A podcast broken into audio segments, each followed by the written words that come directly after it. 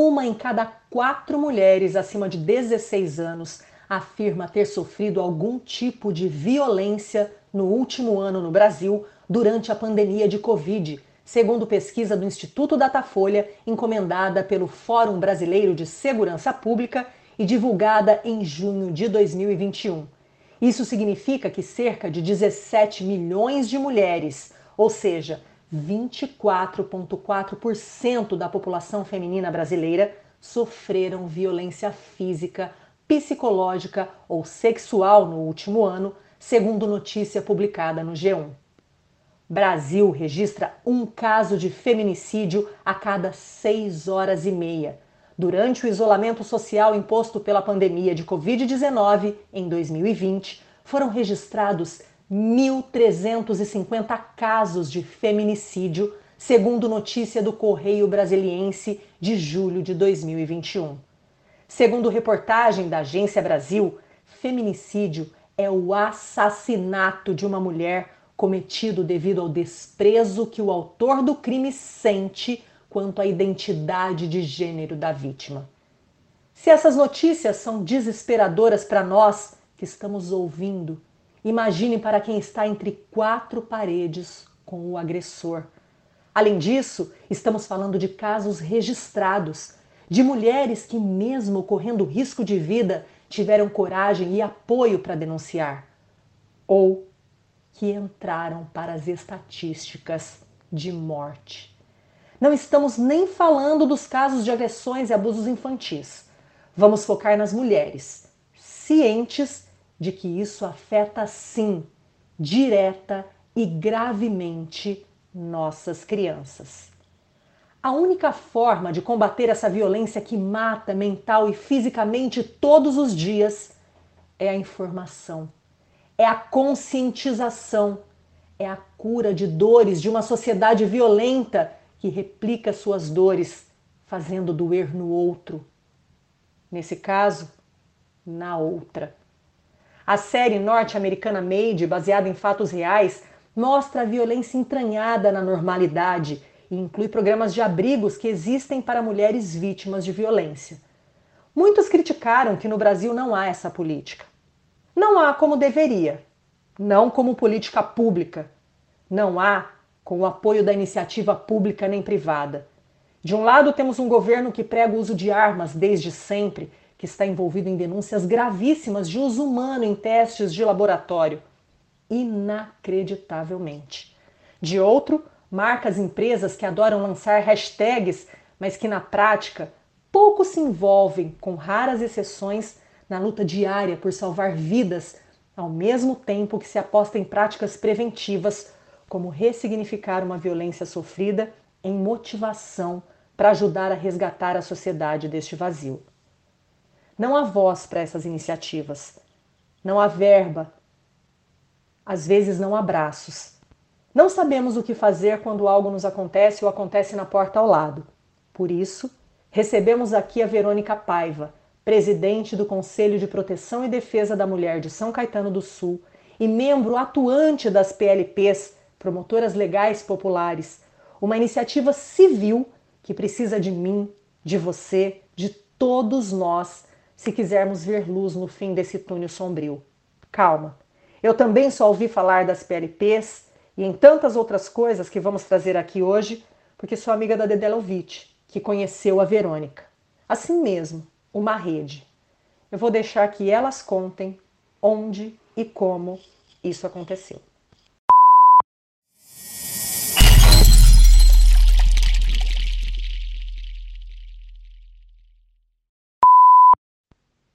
Episódio 17.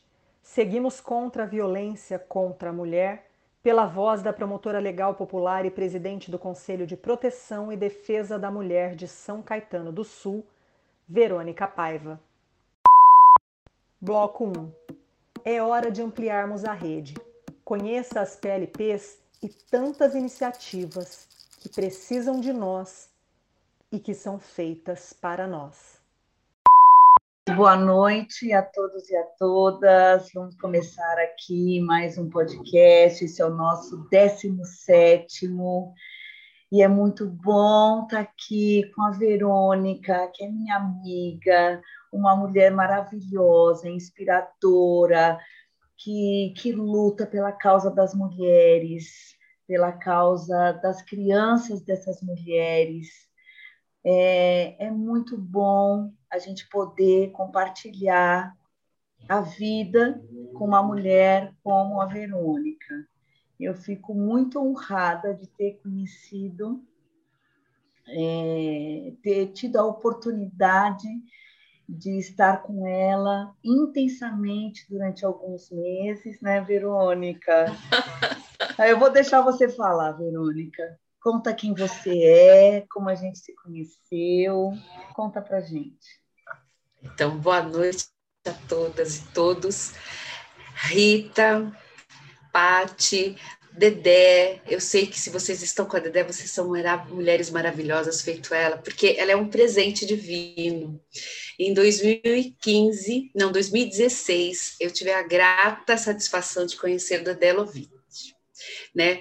A, uma amiga nossa em comum a trouxe até nós no curso de promotoras legais populares, porque nós tínhamos uma ideia de levar a informação né, da violência que as mulheres sofrem. O artigo 7 da Lei Maria da Penha, nós tínhamos ideia de levar, ou então falar sobre a violência, mas nós não tínhamos a menor ideia do como se faz um teatro. E nós tínhamos uma ideia bem infantil e lúdica da situação. Aí nos apresentaram o Dedé. Quando a Dedé nos conheceu, era o um grupo de mulheres, né? E ela ela é vibrante, né? Ela é uma mulher vibrante, já chegou com as crianças, era tudo aquilo que nós sempre pregávamos. Lugar de mulher, aonde a mulher está, tem que ter lugar para criança e para pendurar bolsa. Se não tem lugar para isso, não é lugar para nós mulheres. Então você tem sempre que ver, ter, ter essa, tem que facilitar a, a, vida da mulher, senão ela não consegue participar. E a Dedé com aquelas duas crianças maravilhosas, com a idade dos meus netos, que eu já me apaixonei pela menina, assim, né? Porque a, a constância, a idade da minha neta.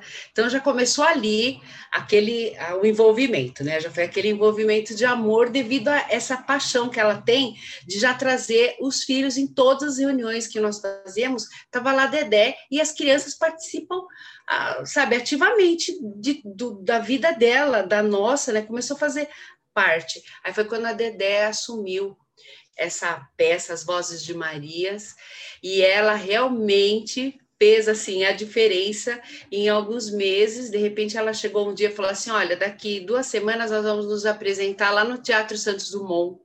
E nós nem sabíamos o que, que a gente estava fazendo ali. Nós estávamos em acho que em 13, 12 mulheres. O que? E foi uma apresentação olha que deixa, deixa saudade até hoje, inclusive um dos nossos diretores era o Bernardo. O Bernardo era o nosso diretor de palco, que falava, você está no lugar errado, presta atenção nisso. Era muito divertido, divertido demais. Então, eu, Verônica, Estou há 11 anos, já 12 anos, à frente do curso de promotoras legais aqui em São Caetano do Sul, que é um curso de direito e cidadania para as mulheres. Por meio das promotoras legais populares, a gente traz o movimento social e conseguimos hoje em 2013, uma luta nossa desde 2010 era que as mulheres participassem da cidade e por como que a sociedade civil vai participar? A única forma é por meio dos conselhos municipais. Então, em 2010, nós começamos as nossas lutas, e nós, em 2015, é, é, o governo, à época, conseguiu né, que é, é surgisse o Conselho da Mulher, porque o Conselho da Mulher nós pensávamos que não existia em São Caetano, só que ele existia assim, ele foi criado em 1998, só que ficou lá na geladeira, ninguém se importou, ninguém buscou. Aí em 2015 nós conseguimos que o conselho tivesse uma nova vida, né? E a partir daí, hoje estou como presidente do conselho. Então, Agora eu passo, acho que eu falei, eu começo a viajar, você tem que me cortar, porque senão eu vou contar histórias. Não, aqui o lugar é seu. Ô, Verônica, eu queria te dizer que a Andréia é dessas mesmo. O podcast foi assim que aconteceu na nossa vida. A gente estava falando isso, né, Pati? Ela foi, ela vai, quando a gente viu, já estava fazendo e acontecendo. A Dedé é dessas mesmo. Mas a gente também ama e tem muito orgulho de estar do lado dela. Eu que tenho orgulho de conhecê-la e tenho orgulho de estar com vocês. Acreditem. E a gente estava te esperando muito. Muito obrigada por aceitar esse convite. Você não sabe como é importante para a gente isso. Era isso que eu ia dizer. É muita alegria. Era uma espera e a gente está muito feliz, muito, muito. É... A gente estava falando sobre isso mesmo da Dedé. Eu falei que tem pessoas que se chamar a gente para ir para a Lua, a gente vai, não sabe nem o que vai fazer, mas vai, né? Exato. né? E, enfim, é isso, né? E ela leva a gente, e nós estamos indo, né? Mas é, que coisa linda, importante, é, vocês se organizarem desse jeito. Eu tenho uma pergunta para fazer, eu já vou começar perguntando. Você acha que todas as cidades elas têm esse conselho, essa organização, ou como isso pode ser feito? Porque você acabou de falar que tinha um conselho, mas que estava lá, né? Meio parado, meio quieto, e precisava de alguém, e precisava de algum movimento. É, como que é, as, as cidades elas têm uma organização comum de, de conselhos, de PLPs, alguma coisa assim ou não? Cada uma age de acordo com a sua localidade e, e algumas nem têm nada disso. Como funciona é, com relação aos municípios mesmo? O, que é, essa, essa sua pergunta foi bem interessante, porque o curso de promotoras legais populares, ele está no Brasil há mais de 30 anos, né? Então, como que ele começou? Ele começou num encontro internacional de mulheres, que aí tinham e foi aqui no Brasil, e estas mulheres brasileiras, inclusive a, a, a Melinha Teles, né, que é da União de Mulheres do Brasil, que trouxe a União de Mulheres de São Paulo, né, que trouxe o curso de promotoras legais para São Paulo, porque tem a Temes, que também estava participando dessa conferência, ela é do Rio Grande do Sul. Isso daí foi em 1993. E elas depararam com o quê? Com mulheres de outros países, é, acho que era uma chilena, que é uma advogada que estava lá defendendo os direitos das mulheres, e de repente ela falou assim: Nós estamos com um grupo de promotoras legais populares, só que era uma outra versão, era um nome latino, né? É porque eu não vou, não me recordo agora como que era. E aí ela falou assim: são mulheres que nós levamos para as aldeias porque as mulheres apanham, as mulheres ficam confinadas em casa porque elas são oprimidas. Olha, se você não, é, se o marido chegava bêbado, quebrava tudo, aí ele batia nela, essa mulher falava assim, fica quieta, não fala para ninguém, porque senão você nunca mais vai ver seus filhos. Então elas eram oprimidas e ameaçadas. E muitas mulheres que tinham é, ali nos locais, né, que eram advogadas, começaram a falar assim, como assim, né? Começaram a ouvir relatos e falaram: não, vocês têm que conhecer os seus direitos. O direito da mulher não é assim. Você tem direito de ficar com seu filho, hoje tem uma lei que te protege. Aí falaram: vamos fazer uma coisa, vamos levar informação para essas mulheres que não têm nenhuma informação. Então começaram a levar informação sobre direito e cidadania. E as mulheres brasileiras que estavam nessa conferência, que eram mulheres preparadas, que já vinham na luta, foi no lobby do batom já antes da Constituição é, de 1988, elas foram constituintes, elas participaram, né, pra, porque você sabe que a nossa Constituição de, Federal de 1988 é uma Constituição cidadã, porque teve participação da sociedade, inclusive as mulheres que batalharam e batalharam e muito, e nessa parte de, de direitos, de direitos de cidadania, de igualdade, as mulheres iam lá, por isso que tinha esse nome de lobby do batom, porque aquelas mulheres que faziam parte do Congresso, elas recebiam as propostas das mulheres do Brasil inteiro que já tinham passado pela ditadura, que estavam lutando, teve a morte, tinha morte de mulheres, eram homens que eram absolvidos, porque falaram assim, ah, ele em defesa da honra, ele foi absolvido. Né? Então, é, o caso da Eliane de Gramont, que muitas delas acompanharam, né? Então elas vieram com toda aquela, aquela, aquela bagagem e na Constituinte nós conseguimos levar várias propostas. E como levamos as propostas? Como houve a participação das mulheres? Elas levaram as propostas para as constituintes e as constituintes iam de de, de, gabinete em gabinete, falando: olha, tem essas propostas aqui que nós queremos que passe lá quando nós estivermos nas plenárias e iam conquistando. Tanto é que à época o jornal ficava botando assim é, manchetes, né? A, falava assim quem que é a mais bonita, a mulher mais bonita, mais interessante. Ah, as mulheres elas estão trabalhando é, para levarem é, propostas para os constituintes, as mulheres da bancada. Então, ao invés de elas ficarem bravas porque eles estavam utilizando, falando quem é a mais bonita, quem é a mais feia, quem estavam vendo desse lado, naquele lado machista de ver a mulher, elas utilizaram isso para falar, então nós vamos fazer o lobby do batom, e usaram toda aquela propaganda e foram em busca de aprovarem as propostas. Então, por que, que eu estou relembrando essa época, essa onda? Porque foi justamente isso que aconteceu. Quando essas mulheres que estavam nessa conferência passado, porque eram as mulheres de luta, né, que estavam na conferência, falaram assim: nossa, nós atravessamos esse problema gravíssimo que as mulheres sofrem, né, de não ter igualdade. Hoje nós temos uma constituição, mas a, mas está difícil, né, ainda acontece muita violência. Então elas trouxeram o curso de promotoras legais populares para o Brasil. Então fizeram um primeiro grupo, o teste foi no Rio Grande do Sul Sul, grupo da Temis. Então, elas juntaram várias mulheres que que não tinham, é, eram assim, líderes comunitários, porque sempre tem aquela rua, tem aquela senhora, aquela tia que ajuda, né?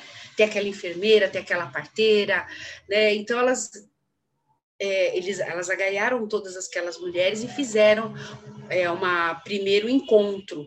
E nesse encontro é, até para elas irem, falava assim, mas como é, eu preciso deixar a janta pronta, eu preciso deixar a roupa arrumada, tem as crianças, então eles falam, então nós temos que dar condições a essas mulheres. Então vamos arrumar condução, quem não, não pode ir na condução vai ter que ter dinheiro, como que essa, vai ter que ter um lugar para as crianças ficarem, que aquela senhora tem duas netas, ela tem que ir, ela cuida das netas.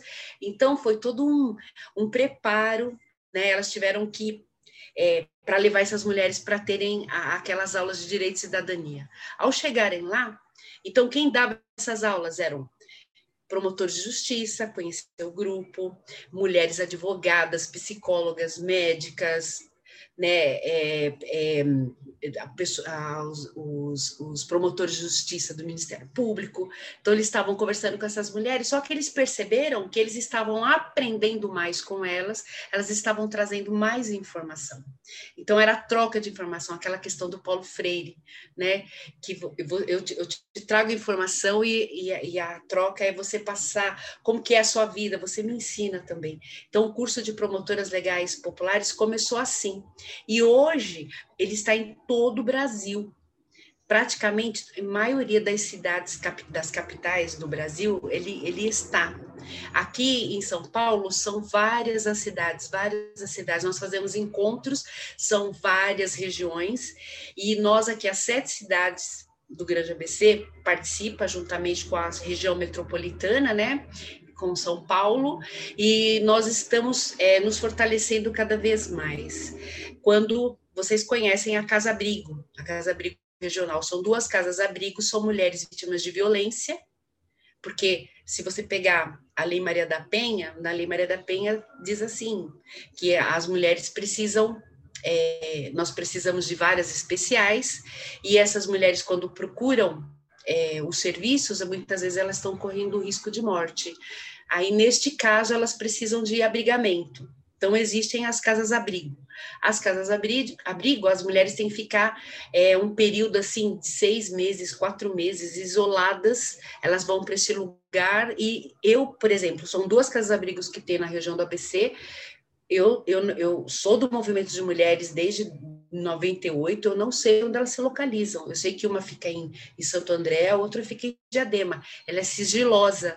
E que ocorreu este ano, quando nós foi agora no mês de julho, é, agosto, a, a, o consórcio intermunicipal, que ele é a, padrinha, né, os sete cidades apadrinham estas duas casas abrigo, eles vieram com a notícia que elas iriam ser fechadas agora no mês de setembro, uma delas.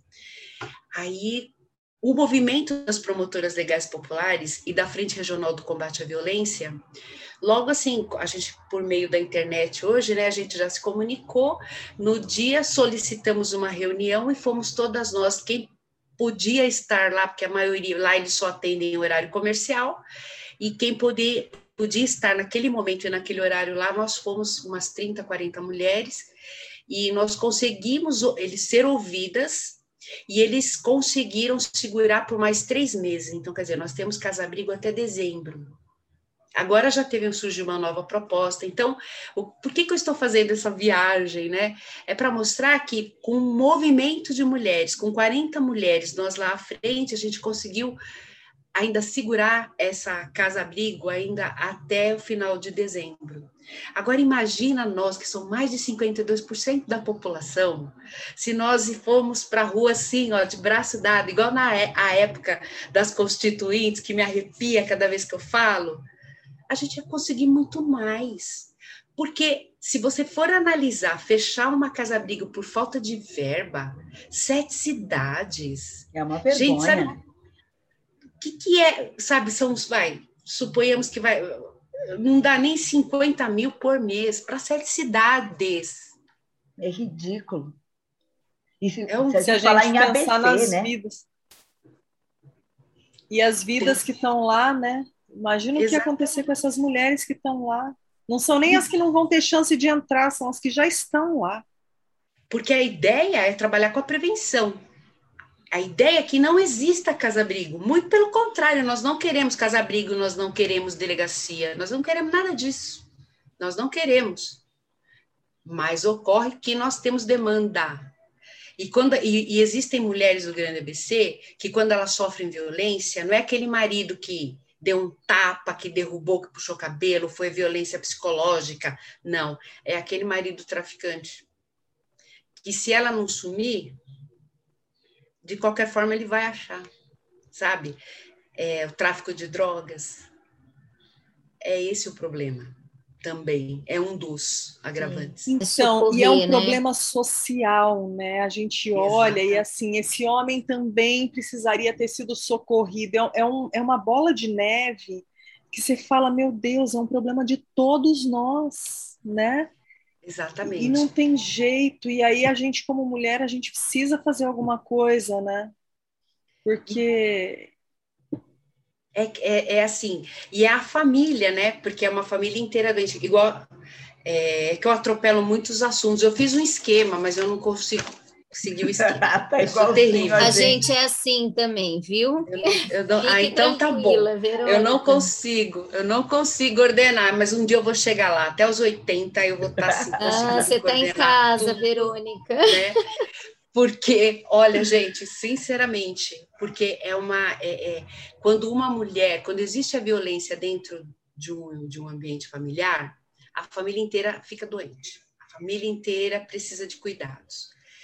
E um, é, aqui em São Caetano não é diferente disso, porque em 2004, quando teve a primeira Conferência Nacional de Mulheres, eu já fazia parte da Frente Regional do Combate à Violência, eu não sabia fazer o ó com o copo, nem com a, nem com a, nem com a moeda, eu não sabia.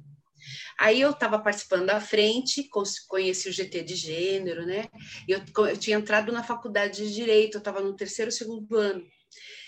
E mesmo trabalhando, aí eu conheci essas mulheres, aí falava assim para mim: olha, vai ter uma conferência.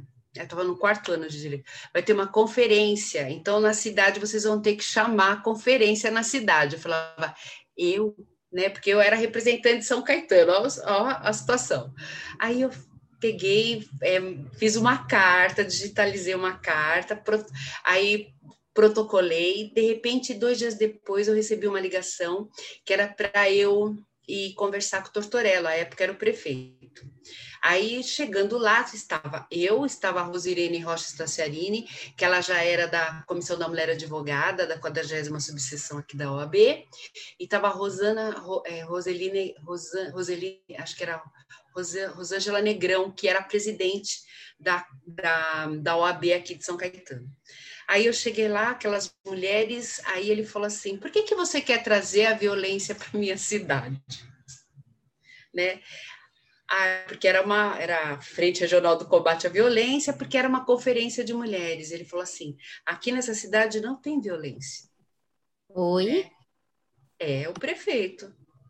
Me chamou no gabinete e falou: aqui não tem violência. Uhum. Mas você está pedindo uma conferência, para ser é a Conferência Nacional de Mulheres. Eu, nossa, eu sou, sou, eu sou uma pessoa assim, super, super serviente, né?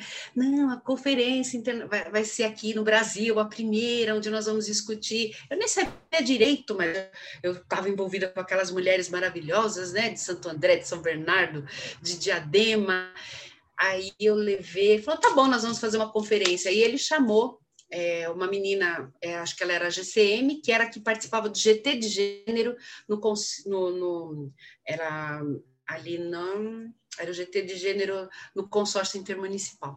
Eu só sei que foi uma conferência, chamou toda a diretoria tal, e chamou algumas mulheres a portas meio que fechadas, né? E nós fizemos uma conferência, apresentamos é, as nossas, nós queríamos uma delegacia da mulher, coisa que não era de cunho do município, né? De cunho a nível, a nível é, estadual, porque é, o, é, a secretaria, depois que a gente vai aprendendo, é a Secretaria de Segurança Pública, aí o centro de referência, o que é isso? Eu falava assim, não, a gente precisa de um centro de referência de atendimento à mulher, porque à época eu já estava fazendo estágio na Casa Betty Lobo, e eu achava maravilhoso aquilo, né, as mulheres que sofriam violência, elas iam para o centro de referência de Adema, e lá elas iam encaminhadas para o fórum, encaminhadas para fazer exame de corpo de delito, enfim.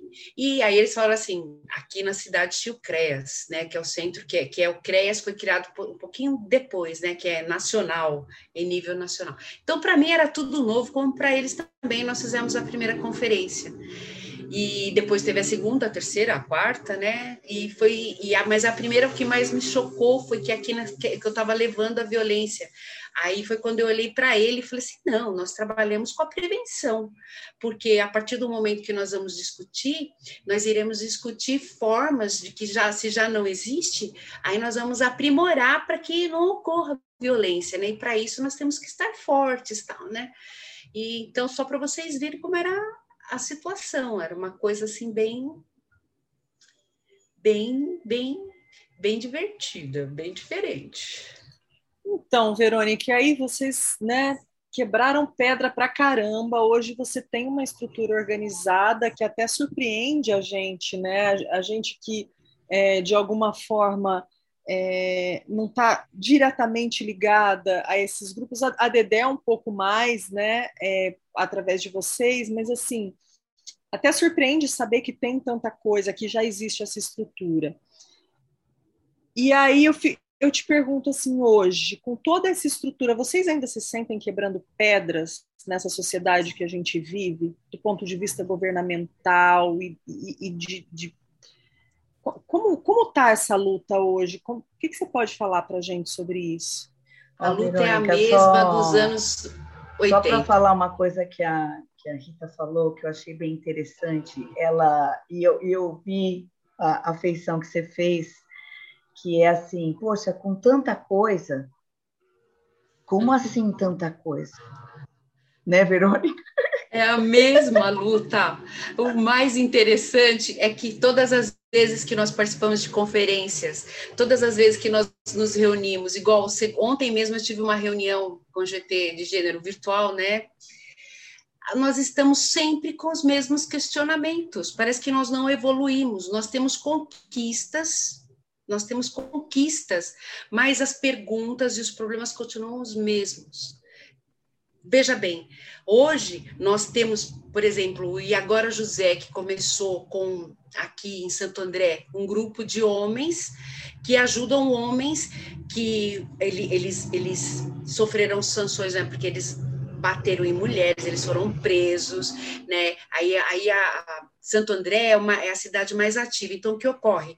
Quando uma pessoa, a pessoa vai presa, então, ou então ele, ele bateu na mulher, aí ele, ele, ele é condenado, né? Só que ele pega, não vai pegar cinco anos, em dois anos, em três anos, às vezes é menos que que meses, então ele vai ter que prestar serviço à comunidade, por exemplo, ele vai ter que ele, é, a sanção dele vai ser de uma, ele vai, ele foi condenado, só que ele vai ter que pagar de uma outra forma, né? Então, normalmente, a, doutor, a, a juíza, né, Tereza Cristina, mais o promotor de justiça, eles pegam e falam assim: olha, você vai ter que assistir, você vai ter que participar do Agora José, que é no período das, das 8, no período da manhã, uma vez por semana, que você é, é, um, é onde homens, né, pela, pelo fim da violência contra a mulher, eles vão ser preparados, só homens que estão ali. E quando eles chegam nesse lugar, eles vão muito revoltados, porque eles vão, porque eles são obrigados, porque se eles não forem, eles vão ter outros uma sanção mais mais severa. Então eles têm que ir. E eles chegam revoltados com a Lei Maria da Penha. Eles chegam revoltados que eles falam assim: "Nós não fizemos nada, não, já eu fui eu fui prática, eu não preciso estar aqui. Agora a empresa eu trabalho e a empresa tem que me liberar tantas horas para eu vir para cá e todo mundo fica sabendo que eu estou cumprindo uma pena, porque é uma pena que ele está cumprindo, né? E aí, quando eles começam revoltados, por exemplo, começam uns 20, ao final só tem 12. Tem muitos que preferem voltar, falar assim, eu prefiro sofrer uma pressão, um outro tipo de pressão, um outro tipo de sanção.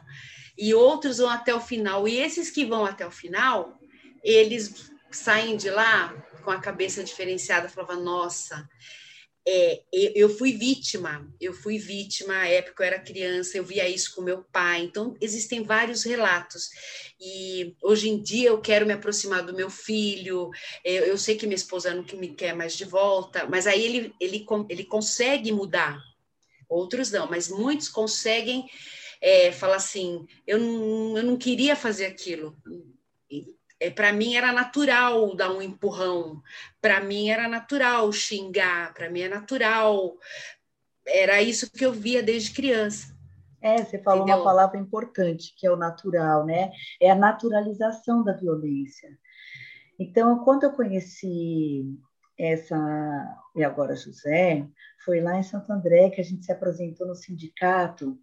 Isso. Lá em Santo André, e eles foram e eles deram um depoimento, né, de como começou e de como que funciona. Eles falaram exatamente isso, como que os homens, a maioria dos homens chegam, chegam completamente revoltados, com raiva de que eles estão pagando por uma coisa que eles não acreditam que seja um crime.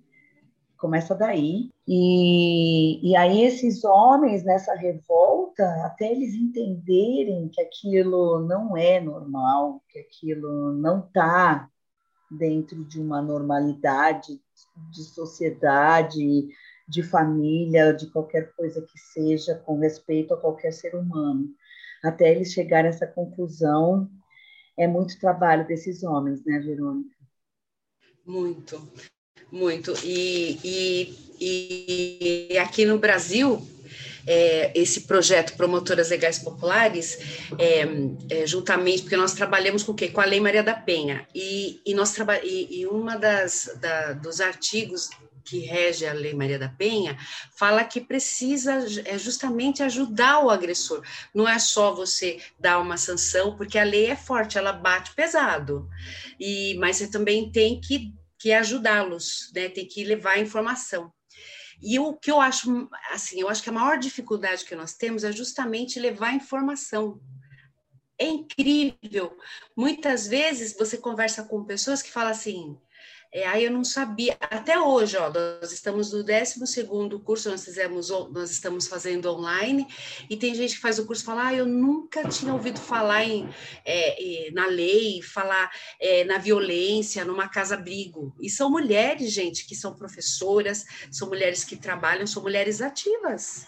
Aí eu falo, meu Deus, ninguém, parece que ninguém conhece o movimento. É incrível, é incrível. Você fala, promotoras legais populares, o que, que é isso? Né? E, as, e, muita, e tem várias datas, três vezes por ano a gente está aí distribuindo papel, você coloca no jornal, mas ninguém dá importância, porque não é importante. Importante não é importante, não é importante para nós, né? É, é para a vida. Né? É difícil fazer essa, esse movimento de divulgação mesmo, Verônica. Eu, eu sinto, eu sou testemunha de que vocês realmente lutam nessa divulgação, não recebem incentivo nem de prefeitura, nem de outras instituições não. privadas.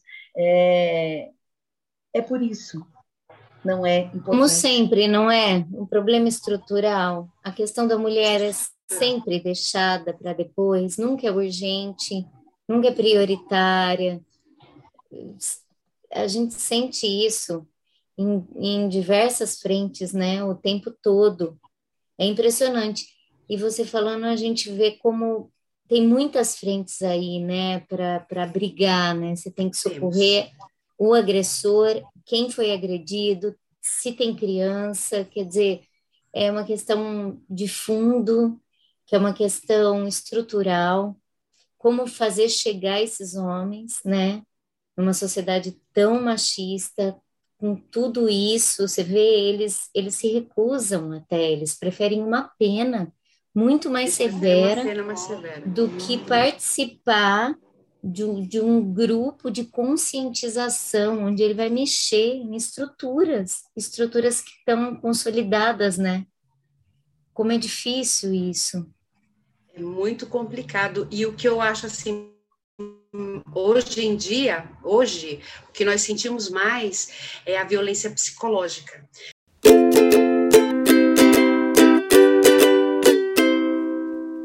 Hora do Jabá. Se você gosta do nosso conteúdo, pense em nos apoiar com qualquer valor mensal e colabore com a mídia independente. Estamos no catarse.me barra criar com asas. Visite também nosso blog, criarcomasas.com. Também estamos no YouTube, Twitter, Instagram e Facebook. Segue a gente lá. Bloco 2. Você sabia que a Lei Maria da Penha prevê cinco tipos diferentes de violência? No capítulo 2, artigo 7 da Lei Maria da Penha, estão previstos cinco tipos de violência doméstica e familiar contra a mulher: física, psicológica, moral, sexual e patrimonial. Essas formas de agressão são complexas, perversas não ocorrem isoladas umas das outras e têm graves consequências para a mulher. Qualquer uma delas constitui ato de violação dos direitos humanos e deve ser denunciada. A violência psicológica, gente, ela é é, arrasou. É, era, é assim, no sétimo, são no artigo 7 da lei, são cinco formas de violência. Então, a violência patrimonial, a violência psicológica, a violência física, a violência, a violência moral, moral. né? E, e patrimonial. Agora, a violência psicológica, ainda mais agora na pandemia, foi hoje é, eu acho assim, eu acredito, é a pior, é a pior, porque você não percebe que você está sofrendo violência. A pessoa não percebe. Muitas vezes você vai se dar conta que você sofre violência psicológica depois que você escuta um relato. Fala assim: olha, fulana sofre violência por causa. Ah, o quê? Mas peraí, peraí, peraí, mas isso acontece comigo? Não é possível né? Muita gente se vê, ó, quando nós fazemos o curso, né, quando chega nessa parte de nós falarmos das, das, das da, do artigo 7 das formas de violência, olha, nós escutamos sempre relatos assim que nos deixam, sabe, para, para Focadas, né? não só dessas mulheres, exatamente, porque você vê também você sofre esse tipo de, só que você fala assim, ah, ah, eu não ligo, né? Mas você sofre. Você sofre, você já sofreu. Entendeu? A gente e, não tem nem ideia, né? Muitas vezes a gente não tem nem não. ideia do relacionamento abusivo, quão abusivo é, né? Essa é. violência psicológica, então, ela é tão sutil, oh, você...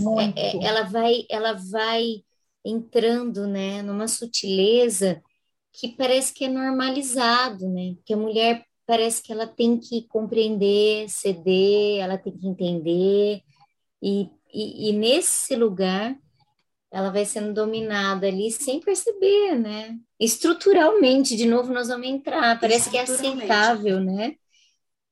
É Porque normal. se uma violência física já é difícil para a mulher, assim, para ela, ela ser ouvida, ou ela ter voz, né? Imagina uma violência psicológica, nem ela acredita nela. Que ela possa estar Não, ela sofrendo não- uma violência. há anos atrás eu acompanhei um caso é, que a, a moça ela se casou e o marido chamava ele de docinho, meu docinho para cá. Eles se tratavam de docinho, docinho, docinho, né? Aí ela casou. Dois anos depois ela já tinha tido um filho e ela ganhou corpo, né? Então ele falou assim: Ah, meu tocinho. A chamava de meu tocinho. E isso na frente dos amigos. Ah, meu tocinho, traz a cerveja. Ah, meu tocinho, vamos almoçar. E aquela mulher foi, foi ficando triste até que um dia ela atacou ele com uma faca. Numa reunião de família. Né? Então, para você ver que ela estava vivendo aquela, é, tava aquela pressão psicológica, porque ela sofria. Você acha que ela queria ser gordinha, estar gordinha? Ninguém, né? E ainda ele, ele mesmo com aquela maneira dele, ele chamava ele de meu tocinho, né? E ela se ressentia daquilo. E ela foi guardando aquela mágoa e um dia ela perdeu a cabeça. Não foi, não matou, mas machucou a barriga dele, entendeu? Então, Olha, é olha a sutileza, para né? nós vermos assim, é uma história. Exatamente. E ela, Passa pela aceita- Ninguém passa- esperava, a família, ninguém esperava. Porque passa pela sensação de aceitação. Ah, mas ele tá sendo doce, ele tá. A gente olha com esse olhar, né, como sociedade. Doce. né? Ele, ah, ele, ah, é um apelido carinhoso, ele só, né, ele tá te aceitando assim, mas calma aí, peraí, né? Brincadeira, né? Assim, É. É uma brincadeira. É na forma da brincadeira que, que muita coisa vem e a gente não entende. E não é nem só a pessoa não reconhece e ela não tem onde para onde olhar, né? Porque ninguém se reconhece, não tem um não tem com quem eu vou falar? Vou falar com uma amiga que isso me incomoda. Com quem você fala, né, sobre isso? Uma coisa que nem você está entendendo o que está acontecendo. É como uma criança também, né? Quando uma criança está passando por uma situação dessa. Exato. Você não sabe o que está acontecendo, você não entende o que está acontecendo nem para pedir socorro, você não sabe do que pedir socorro, né? E aí, E aí acontece. vem a importância das promotoras. Porque quando uma mulher começa o curso das promotoras, né, Verônica, a vida dela já muda. Ela já começa a achar um espaço, um tempo onde ela consegue, pelo menos, identificar, se identificar com outras mulheres, identificar que ela está sofrendo uma violência e para onde ela pode correr. Então, eu posso contar com essa mulher, eu posso contar com esse espaço, e, e eu sei que elas vão me ajudar de alguma maneira. Então, a Sabe que eu- partir dessa rede, que elas encontram a coragem para Expressar se e expressar. de enfrentar. Quem pode fazer esse curso, Verônica? Todas as mulheres a partir de 14 anos, todas as mulheres. É assim, é, nós, é troca de informação. Sabe isso que nós estamos fazendo aqui? Então, por exemplo, a Rita hoje vai falar sobre é, o- qual, você trabalha que você é professora, você é artista, eu não sei qual é você é. Então, a, a Rita vai falar sobre determinado assunto hoje para nós, as promotoras. Aí você fala e mostra aquela questão de gênero, quais as o que, que você mais assim, como mulher, né? Quais as suas maiores dificuldades? Ah, não, eu gosto do meu trabalho, mas eu gostaria muito que meu filho estivesse junto. Ah, mas eu queria um tempo só para mim, que naquele dia o meu marido ficasse com as minhas crianças ou a minha mãe, ou tivesse um horário melhor de escola. Enfim, é, um, é é uma forma de você levar informação. Você vai falar assim, e se a pessoa fala assim, olha, eu é, estou sofrendo violência psicológica da minha filha, eu tenho 60 anos, a minha filha não me deixa fazer isso, ela pega, ela, ela, ela que usa o meu dinheiro, ela não está trabalhando, ela determina. Então, aquela mãe está sofrendo uma violência patrimonial e muitas vezes psicológica. A gente fala assim, nossa, mas você é jovem. Aí você começa a mostrar, não, você tem. To... Ah, mas é minha filha. Não, mas você tem todo o direito de procurar ajuda e nós vamos te levar e a gente vai falar para ela que você pode prestar queixa, que pode formalizar uma, um BO. Não, não quero, mas aí a pessoa se sente fortalecida e chega na, na filha e fala: Você não pode estar fazendo isso comigo, porque eu posso fazer tal coisa com você. Isso daí que você está fazendo sabe? Você vai poder sofrer uma punição severa. Eu vou denunciar, entendeu? Aí a pessoa já para. Entende? Porque a informação é uma libertação, né? É, porque a pessoa se defende, ela não vai fazer nada daquilo, mas é uma forma dela mostrar: olha, peraí, tem alguma coisa errada aqui. Eu sou protegida pela lei tem muitas idosas aqui na nossa cidade que elas, a, a família, a, a, elas moram naquelas casas super legais tal, só que aí ficam doentes, né, às vezes estão acamadas ou estão andando com, com bengala, e os filhos, é, cada um mora numa cidade, outra vai para o exterior, aí essa pessoa fica doente. Aconteceu mesmo no meu prédio, uma senhora ficou doente, aí ficou internada e o filho estava fora, não tinha quem ficasse com ela no hospital, por exemplo, aqui em São Caetano. Né? Aí teve que amigos, vizinhos é, que estavam fazendo essa parte. Aí, por mais que entrava em contato com a família, não vinha ninguém, entendeu? E são muitas aí você... violências, são muitas. É. Aí a gente tem que parar para é, é assim, é enorme enorme, né? A gente, a vida, as mulheres, nós mulheres, nós, nós é, eu vejo assim, elas estão em todos os lugares e nós preocupamos com todas as pessoas da família. Se a mãe fica com problema, a filha que trabalha tem que cuidar. Se o filho fica, o bebê fica doente, hoje em dia eu vejo uma participação que eu tenho meu genro, tenho, conheço vários jovens que eles têm uma participação diferenciada, mas nós sabemos que é a mulher que está à frente, né? Verônica, a gente nem dá tempo, muitas vezes, de que alguém tome também essa, essa direção, porque isso já está tão internalizado em todos nós. Que a gente já. Que a gente já, tipo, eu não posso. Fica a família inteira doente. Eu não posso ficar doente. Por que não?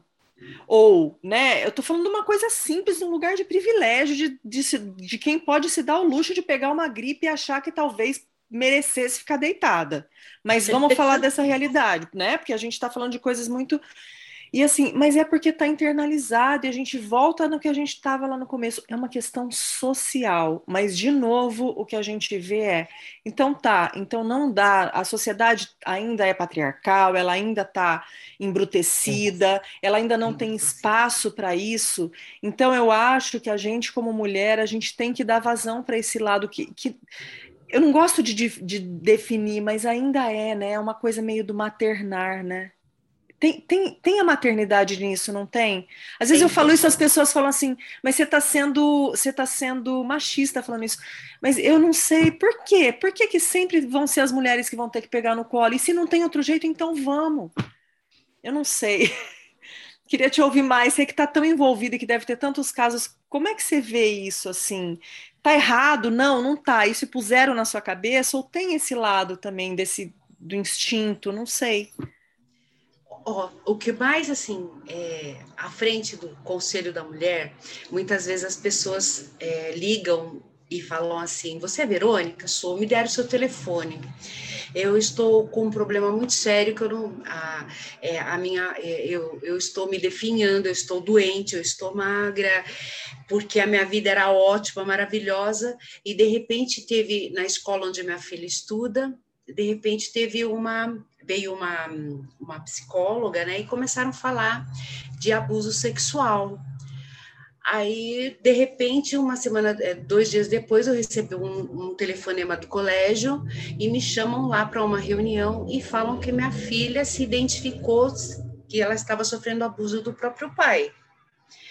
E quando me passaram essa informação, eu fiquei estarrecida, Verônica. E agora já, já está um processo criminal contra o marido, nós estamos separados, está faltando um monte de coisa dentro de casa, né? Porque ele abalou o trabalho dele, abalou o meu trabalho, nós estamos passando privações.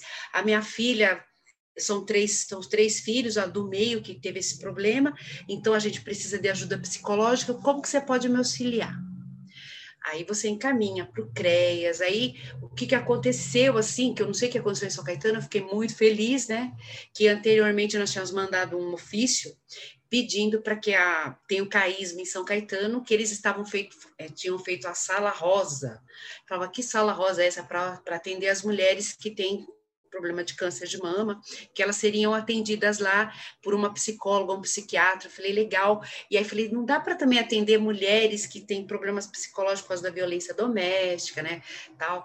Aí do nada fizeram esse projeto justamente na época, a época que essa moça me procurou. E ela participou da primeira bateria assim de atendimento que iam fazer no CAISM. Quando foi no começo desse ano, agora em abril, acho que até me chamaram lá, e ela, uma mulher, gente, retraída, retraída. De repente, ela estava dando uma entrevista para o SBT, né? Era escuro, assim, né? Não aparecia o rosto, mas ela estava relatando o caso. E eu fiquei. Ela me chamou para participar daquilo, que a gente tinha dado uma. Eu só tinha encaminhado, gente, e ela estava agradecida porque ela conseguiu ter apoio psicológico. E eu falei, o que, que eu fiz? A gente não fez nada. Não, você me mostrou uma porta, eu não estava vendo saída. E eu falei, gente, mas é um serviço público que está aí, que todo mundo conhece, que não conhece. Não que conhece. não conhece. Não conhece, Verônica. Aí eu falo, ai, entendeu? Aí eu fico muito bravo, falo, gente, a gente não tem voz. Então, quando a gente pede uma verba, ai, a gente precisa material, não tem verba. Aí eu vou imprimo em casa, né, aquelas coisas, né, Dedé já viu muito, recorta com a tesoura e entrega, né, no semáforo para aquele dia à noite, né, para aquelas pessoas que passaram isso.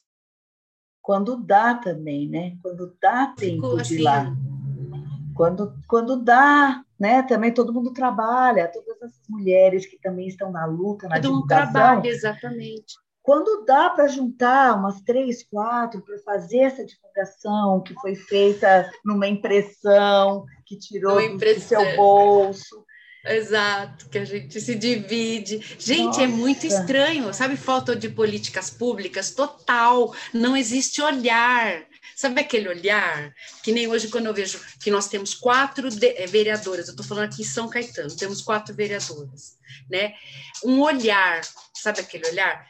Elas estão defendendo. Eu estou assistindo, eu acompanho pela internet, porque para ajudar também, né? É, a pandemia né, nos limitou bastante, agora a gente está retornando, e eu sei que elas vão fazer a diferença. Eu, eu confio. Elas já estão fazendo, né? Entendeu? eu fazendo, acredito né? nisso, eu acredito nisso. Eu acredito, né? Então a gente tem que dar toda toda toda força, toda, sabe? É, eu solicitei o quê? Vamos fazer uma conferência aqui em São Caetano, uma conferência de mulheres, era para ser agora em outubro, no dia 4.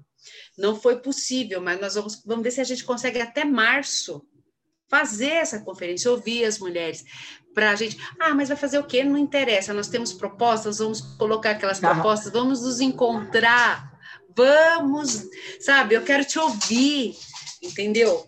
Eu quero te ouvir, porque nossa, quando você, você, as mulheres são cheias de ideias, são mulheres.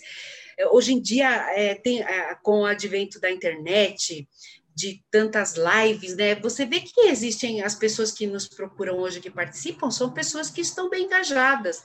E a gente tem que apoiar essas mulheres, que nós, nós precisamos de líderes. Nós precisamos das mulheres lá, sabe? Nos espaços do poder, quando nós falamos, para nos, nos representar. O ano que vem vai ter eleição. E eu dessa vez eu já pus a mochila nas costas, né? Falei, não, nós vamos ter que apoiar mulheres que falam a nossa língua.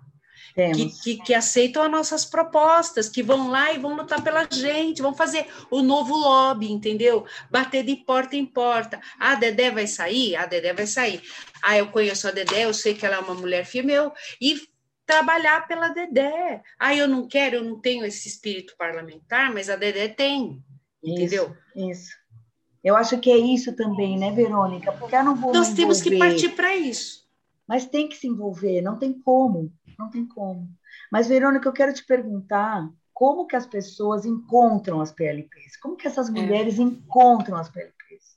Ó, as promotoras legais populares, é, se você jogar na internet o nome Promotoras Legais Populares, vai aparecer a União de Mulheres, vai aparecer até São Caetano, aparece várias, né? E, e, por exemplo, aí você fala assim, você encontrou a União de Mulheres, é só você mandar um e-mail, eu sou de Santo André, eu quero fazer o curso de promotoras legais populares.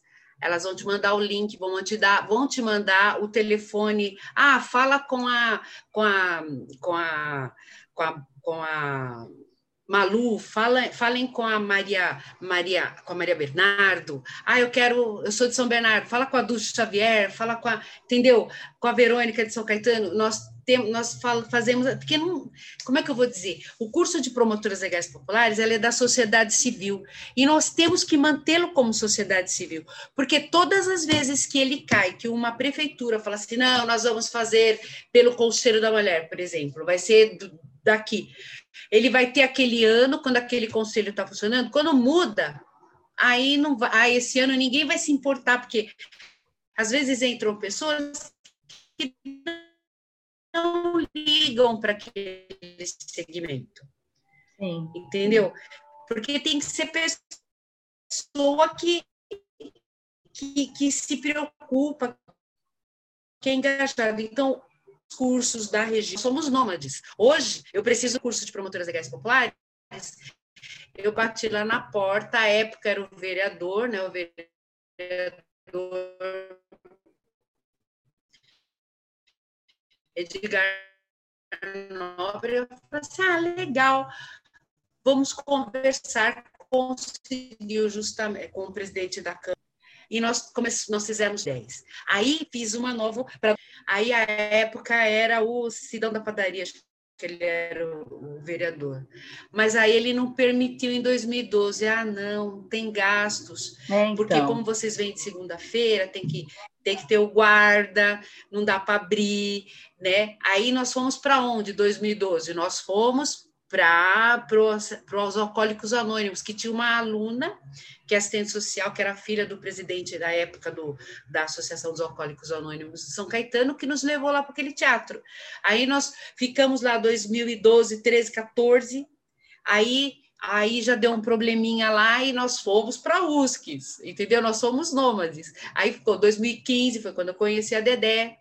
Nós ficamos 2015, 2016, aí 2017 de 2018 nós voltamos para a associação, né?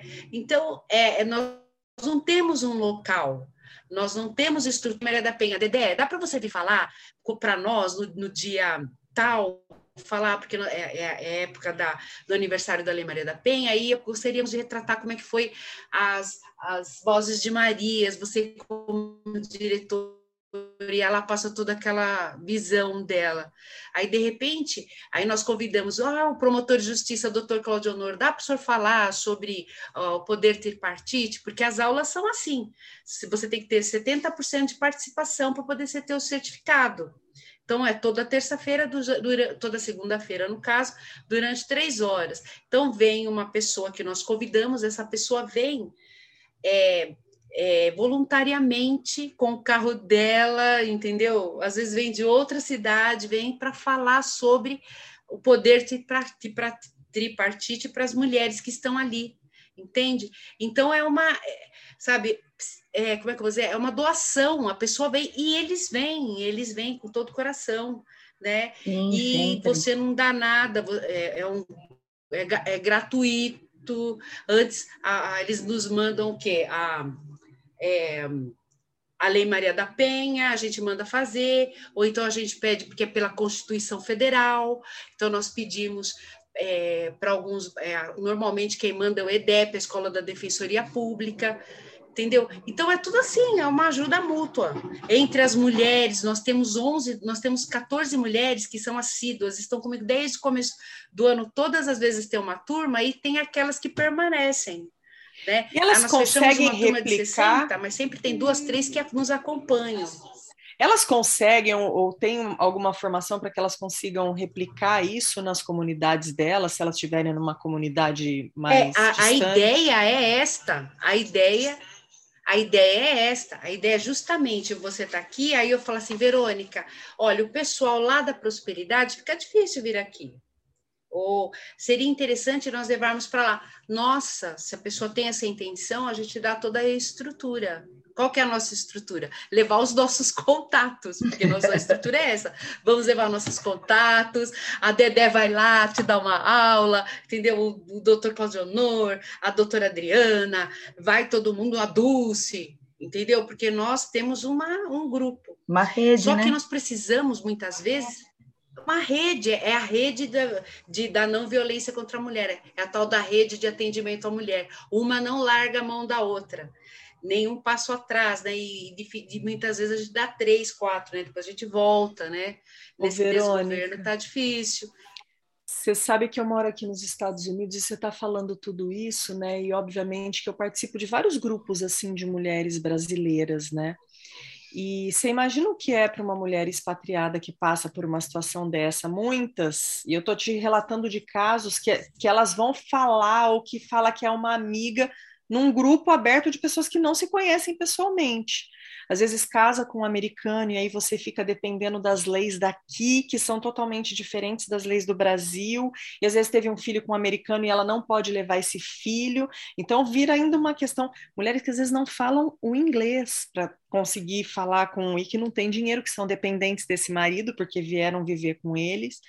E o consulado aqui, aqui agora está num movimento desse também, que foi graças a uma união de mulheres que começaram a ver o crescente disso e agora o consulado brasileiro aqui tem um serviço desse sendo prestado nas comunidades e assim isso é uma coisa que eu acompanho daqui assim sabe? E é sempre isso assim foi uma que falou com a outra que começou com um grupinho ali se reunindo e uma eu às vezes eu recebi a ligação de uma amiga que conhecia amiga da amiga da amiga de uma pessoa que estava precisando de ajuda e você conhece aquela pessoa do consulado e assim foi e agora tá.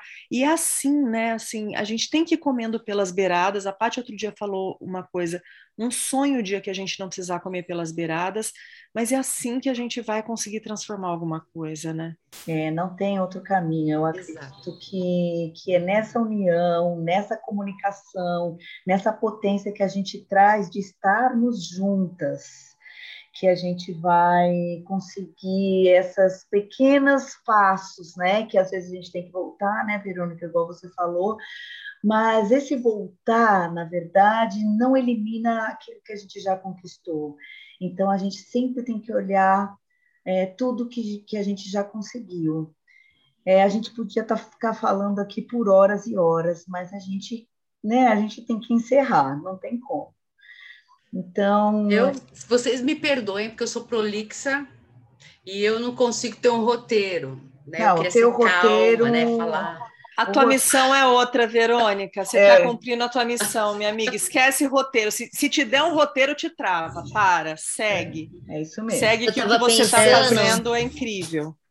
Verônica, eu estava pensando isso agora, assim, que apesar de toda e do tamanho da dificuldade, o entusiasmo na sua fala, a disponibilidade, sabe?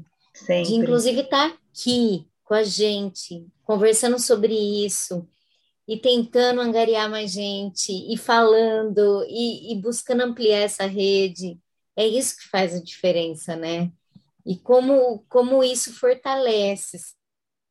Tem outro caminho? Não tem. Não tem. Ah, mas isso é o mais, um, como é que eu vou dizer? É gratificante. Eu, quando eu entrei na faculdade de Direito aos 40 anos, eu queria ser delegada, né? Mas mudou, a minha vida mudou. Eu trabalho na SPTrans, direito administrativo, não tem nada a ver. Né? É um trabalho voluntário e eu sou apaixonada. Total. Apaixonada, entendeu? Não dá para não dá para negar. E fora que a gente se apaixona pelas pessoas que se aproximam de você, né? E aí você vai levando a informação e você fala assim: nossa, é um trabalho de formiga mesmo, sabe? Formiguinha.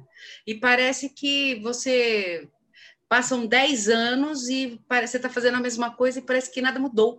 Mas eu acho que sempre muda alguma coisa. Sempre né? muda na Pelo vida menos... de cada um, Verônica na vida de cada mulher que passa por esse caminho e que entra nessa rede, né? Aquelas mulheres também que se disponibilizam a isso.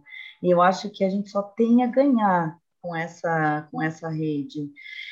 É, todo podcast a gente acaba com algumas dicas, mas eu vou propor uma coisa diferente hoje. Eu acho que as PLPs elas merecem tanta atenção que eu proponho aqui, meninas, não sei se vocês concordam, da gente colocar nas nossas dicas só as promotoras legais populares.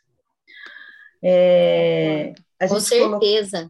A gente colocar nas dicas, eu vou colocar aqui na descrição do episódio é, algumas é, promotoras diretas, onde você pode encontrar aqui no ABC, é, no estado de São Paulo, nas principais cidades. A Verônica vai me ajudar depois a, a, a colocar isso para vocês. Eu e mando, a União das Mulheres.